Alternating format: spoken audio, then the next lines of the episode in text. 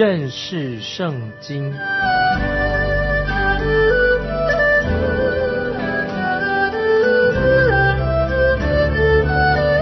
认识上帝的话，把上帝的话带到全世界。本节目是由认识圣经机构和环球广播电台联合制作，欢迎收听。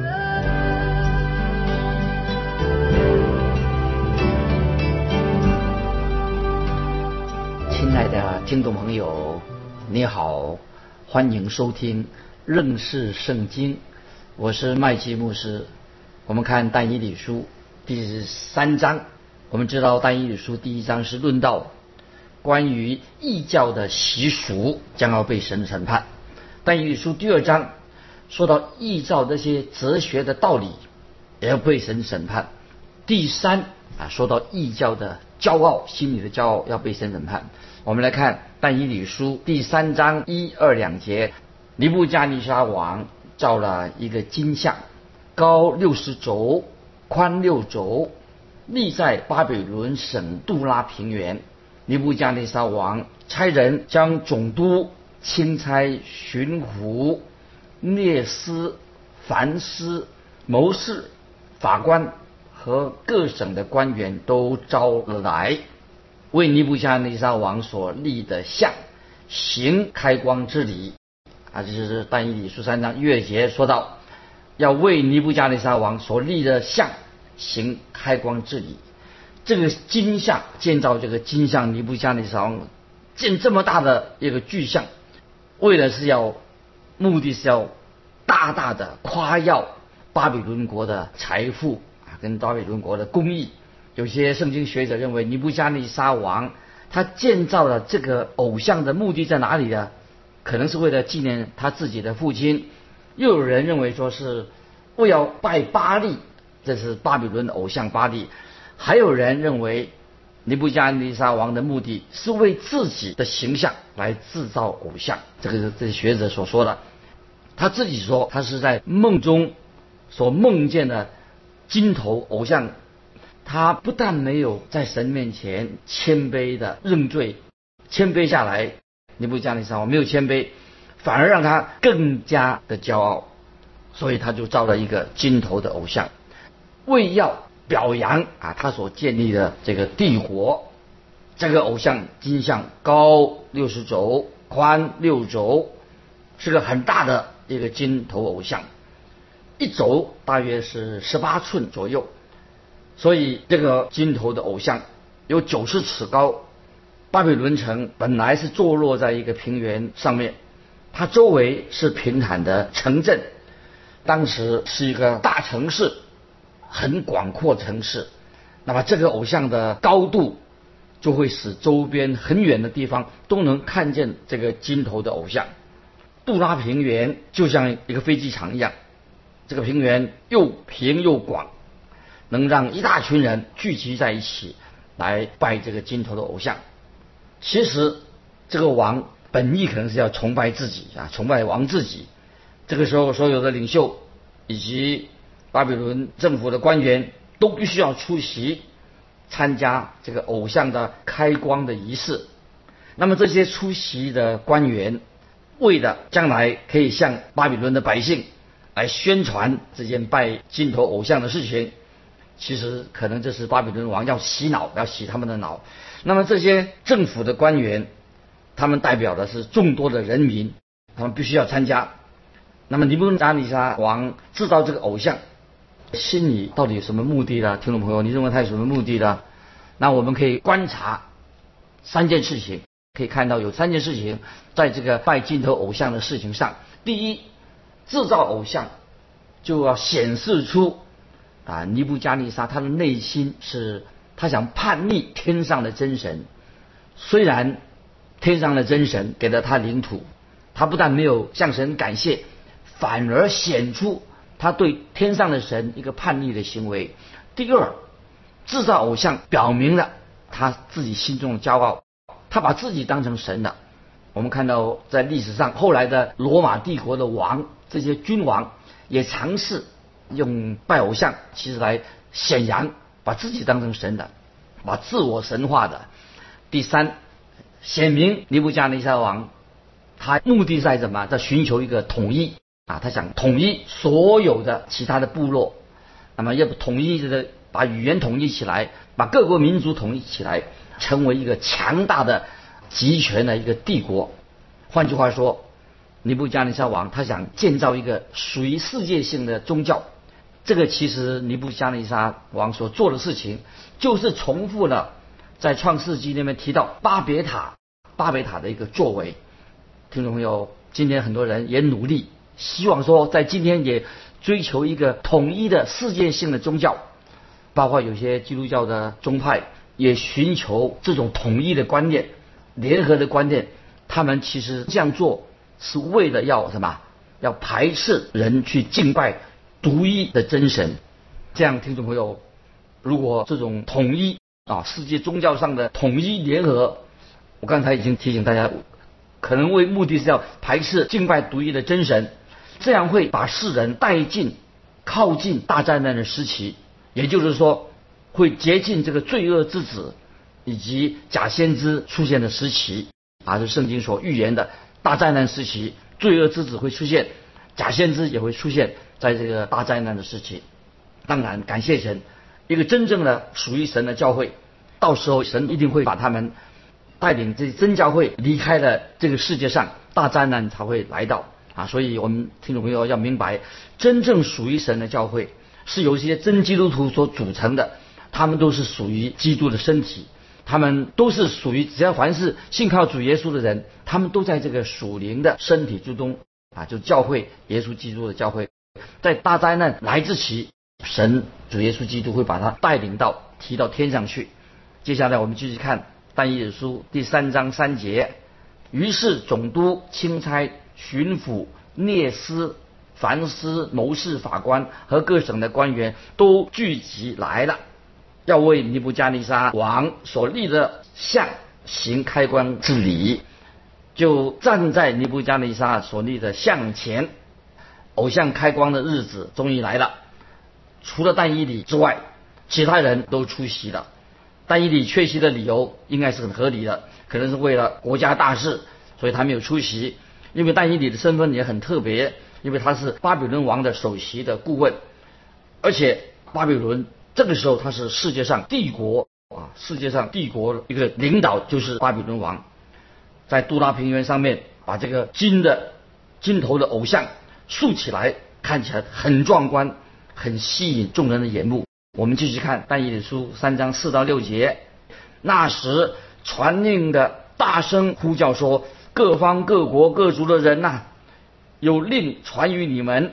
你们一听见角、笛、琵琶、琴、瑟、笙和各样乐器的声音，就当服服敬拜尼布加尼撒王所立的金像。”凡不服服敬拜的，必立时扔在烈火的窑中。哦，这个非常严厉。在这个偶像开光的仪式当中，人人必须要敬拜这个偶像，没有不敬拜的这个自由。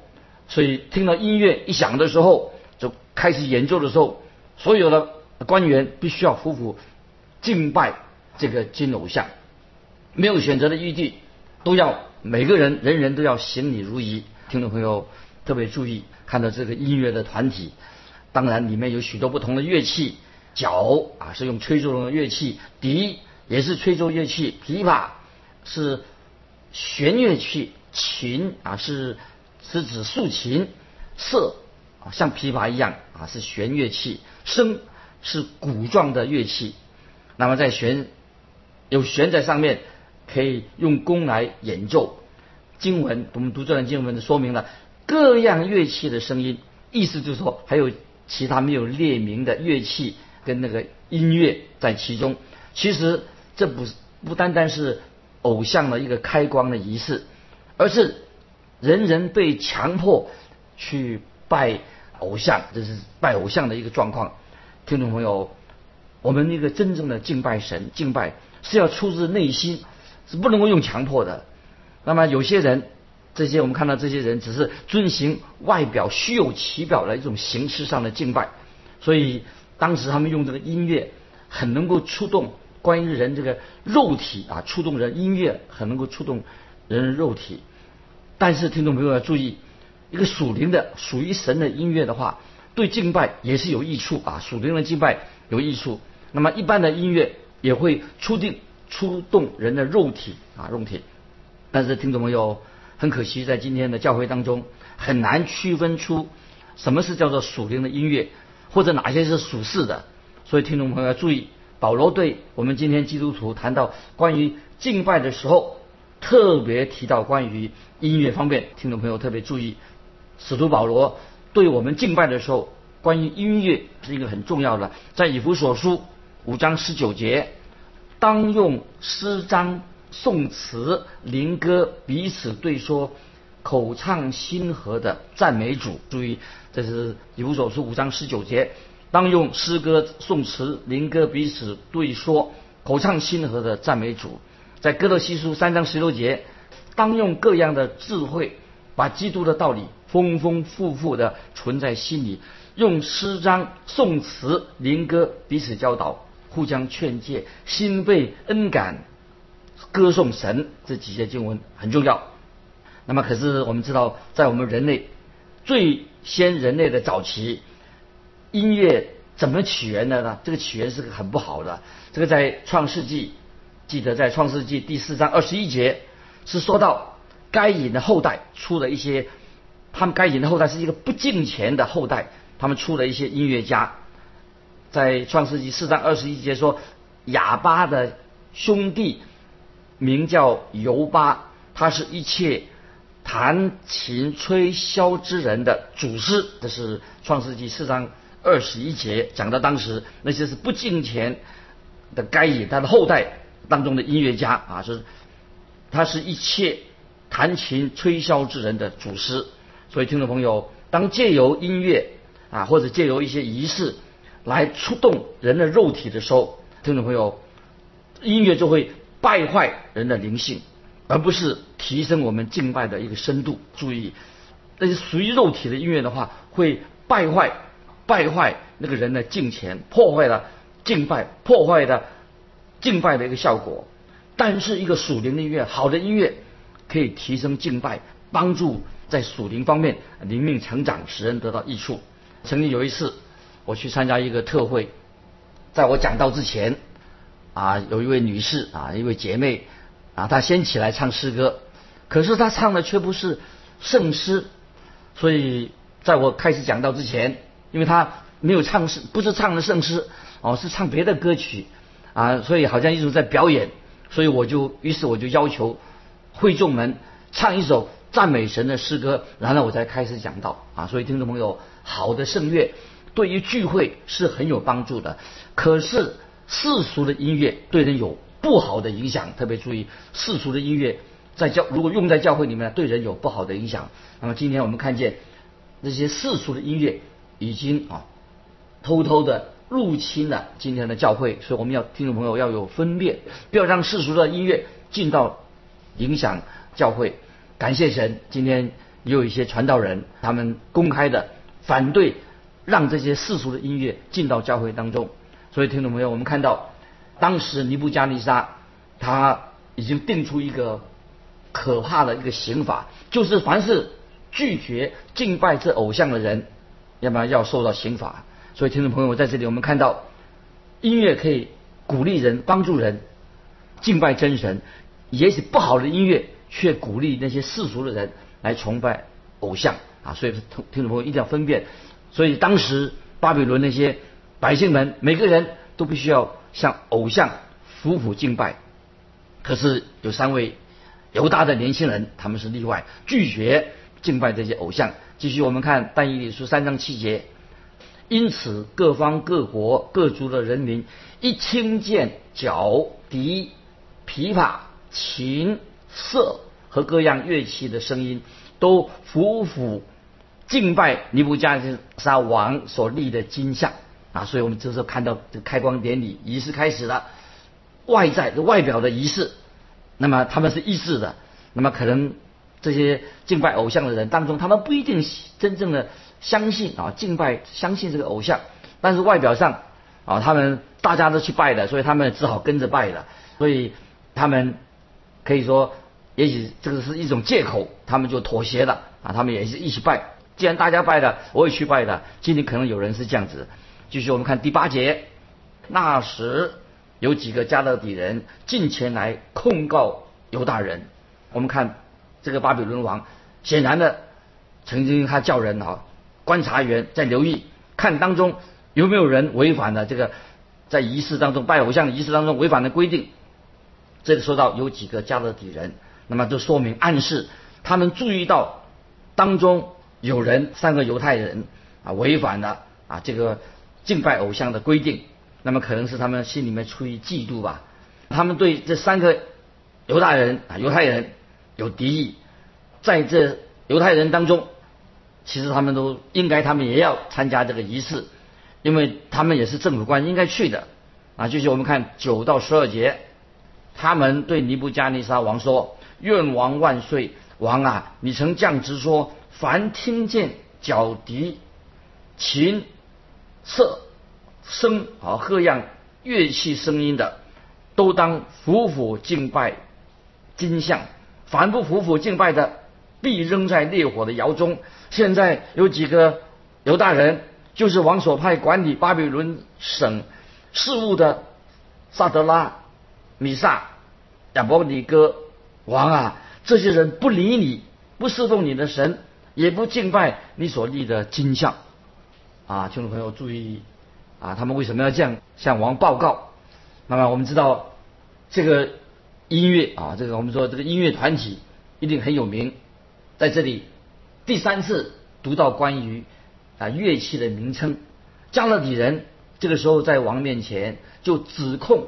啊，是一个正式的，啊，是根据他们的礼仪的规定，直接指控这位三位啊犹大年轻人，指出他们名字，是因为就是他们三个人没有敬拜，他们这些三个指控的加勒底人指控说：王啊，这些人你不去处理吗？那么他们说的很清楚，描述的就是这三个年轻人，希伯来人，他们拒绝拜偶像，他们不是。故意对王本人不忠啊！他们其实这三个年轻人并不一定，他们的指控是错误的。希伯来人他们所拒绝的乃是拒绝拜偶像，不是对王尼布加尼斯王不忠心，因为他们有一个这些犹大人年轻人啊，他们有个更高的侍奉敬拜的一个对象。我们继续看第十三节，当时尼布加尼撒冲冲大怒，吩咐人。把萨德拉、米萨、亚伯尼哥带过来，他们就把那些人带到王面前。这个男王生气了，冲冲大怒。啊，王的心里也是有心理问题，他的举止啊显出他有点这个神经质，一下暴怒，一下又大笑。哎，我们继续看第十四节，尼布加尼沙王问他们说：萨德拉、米萨、亚伯尼哥。你们不侍奉我的神，也不敬拜我所立的金像，是故意的吗？这个王就问他们，他们是不是真的拒绝他自己的神以及他所立的这个金像？我们来看第十五节，你们再听角笛、琵琶、琴瑟声和各样乐器的声音，若。匍匐敬拜我所造的像，却还可以；若不敬拜，必立时扔在烈火的窑中。有何神能救你们脱离我手呢？然后这时候尼布加尼撒王愿意再给他们一个机会，让他们可以这些年轻人可以改变心意，他们愿意使他们愿意向偶像来跪拜。如果他们屈服的话啊，就听从他王的话，那么情况会比一开始就屈服所受到的羞辱就更大了。尼布加尼撒王虽然再次给他们机会，给他们拒绝诵读，尼布加人王再次诵读，凡是拒绝向金像跪拜刑罚的一个结果，那说明这个后果是很惨的。结果会如何？因为王自己曾经听过这三个年轻人的神，而且他们认为他们的神会救他们，但是王认为说他们的神不一定能够救他们。我们继续看第十六节，萨德拉、米萨、亚伯尼哥对王说：“尼布加尼撒，这件事情我们不必回答你。”听众朋友，我们注意到这三个年轻人直称王的名字，而不是说“愿王万岁”。这件事情，他们说这件事我们不必回答你，意思就是说我们已经衡量过拒绝王命令。的后果是什么？意思是说，他们已经考量过了，他们要付出代价。他们不是随随便便的啊来回答王的问题。换句话说，他们所做的回答，已经知道他们愿意放弃他们自己本身，愿意放弃他们自身的利益。那么这个时候，巴比伦的哲士啊也会也许会建议的，这个希伯来这些年轻人啊，他说你们赶快去拜偶像就好了，拜就好了。但是在出埃及记二十章三到六节，神的命令，耶和华的命令很清楚，在二出埃及记二十章三到六节这样说：除了我以外，你们不可有别的神，不可为自己雕刻偶像，也不可做什么形象，仿佛上天下地和地底下水中的百物，不可跪拜那些像，也不可侍奉他，因为我耶和华你的神是祭邪的神。恨我的，我必追讨他的罪；自父及子，直到三四代；爱我、守我诫命的，我必向他们发慈爱，直到千代。啊，这是出埃及记二十章三点六节，听众朋友应该很熟悉。那么这些犹大的年轻人，他们愿意对神忠心，那么当然他们必须要这样做的时候，要付出，必须要有勇气，有很大的付出，很大的代价。我们继续看《但以理书》三章十七十八节。即便如此，我们所侍奉的神能将我们从烈火的窑中救出来，王啊，他也必救我们脱离你的手。既或不然，王啊，你当知道，我们绝不侍奉你的神，也不敬拜你所立的金像。啊，听懂没有？这三个年轻人。见证非常的清楚，他们的意思是说，如果这是神的旨意，神一定会救我们脱离你的手。那么他们这三个年轻人忠心，他们要侍奉神，他们不计后果。那么他们绝对不愿意啊来跪拜尼布加尼撒啊所设立的偶像。我们继续看第十九二十节，当时尼布加尼撒怒气填胸，向萨德拉。米萨亚伯尼哥变了脸色，吩咐人把窑烧热，比寻常更加七倍。又吩咐他军中的几个壮士，将萨德拉、米萨、亚伯尼哥捆起来，扔在烈火窑中。啊，这是怒气填胸，说导致尼布加尼是王啊，不已经不能控制自己的情绪了，在极端愤怒当中，这个王就是发泄在三个年轻人的身上。这三个年轻人。本来他们很受王的恩宠的，那么这个时候窑里面的火比平常已经热了七倍之多，其实也没有这样必要的。他们看出这个王啊，这个人的心态有问题。继续我们看二十一节，这三人穿着裤子、内袍、外衣和别的衣服，被捆起来扔在烈火的窑中。啊，这里提到裤子，这包括袜子的，让他们穿着一穿着衣服。被扔到烈火当中啊！我们继续看但以十三章二十三、二十二、二十三节，因为亡命紧急，窑又甚热，那台萨德拉米萨亚伯尼哥的人都被火焰烧死。萨德拉米萨亚伯尼哥这三个人都被捆着落在烈火的窑中。这时候王的命令紧急，加上窑内的温度高。把那些把他们三这个三人呢抬进扔进火窑，当中的人自己也被烧死了。听众朋友，读了这段经文很精彩啊！我想神也对着我们听众朋友说话，我们要勇敢的啊，在受逼迫的时候见证啊，我们的信心是真的，这对我们也是一个考验。那么我们下次再继续关于单一理书，看到这三个犹太年轻人他们的结果如何，他们如何蒙神保守的神机。今天我们就分享到这里，听众朋友啊，如果你有感动，欢迎你来信跟我们分享你的信仰与生活。来信可以寄到环球电台认识圣经麦基牧师收。愿神祝福你，我们下次再见。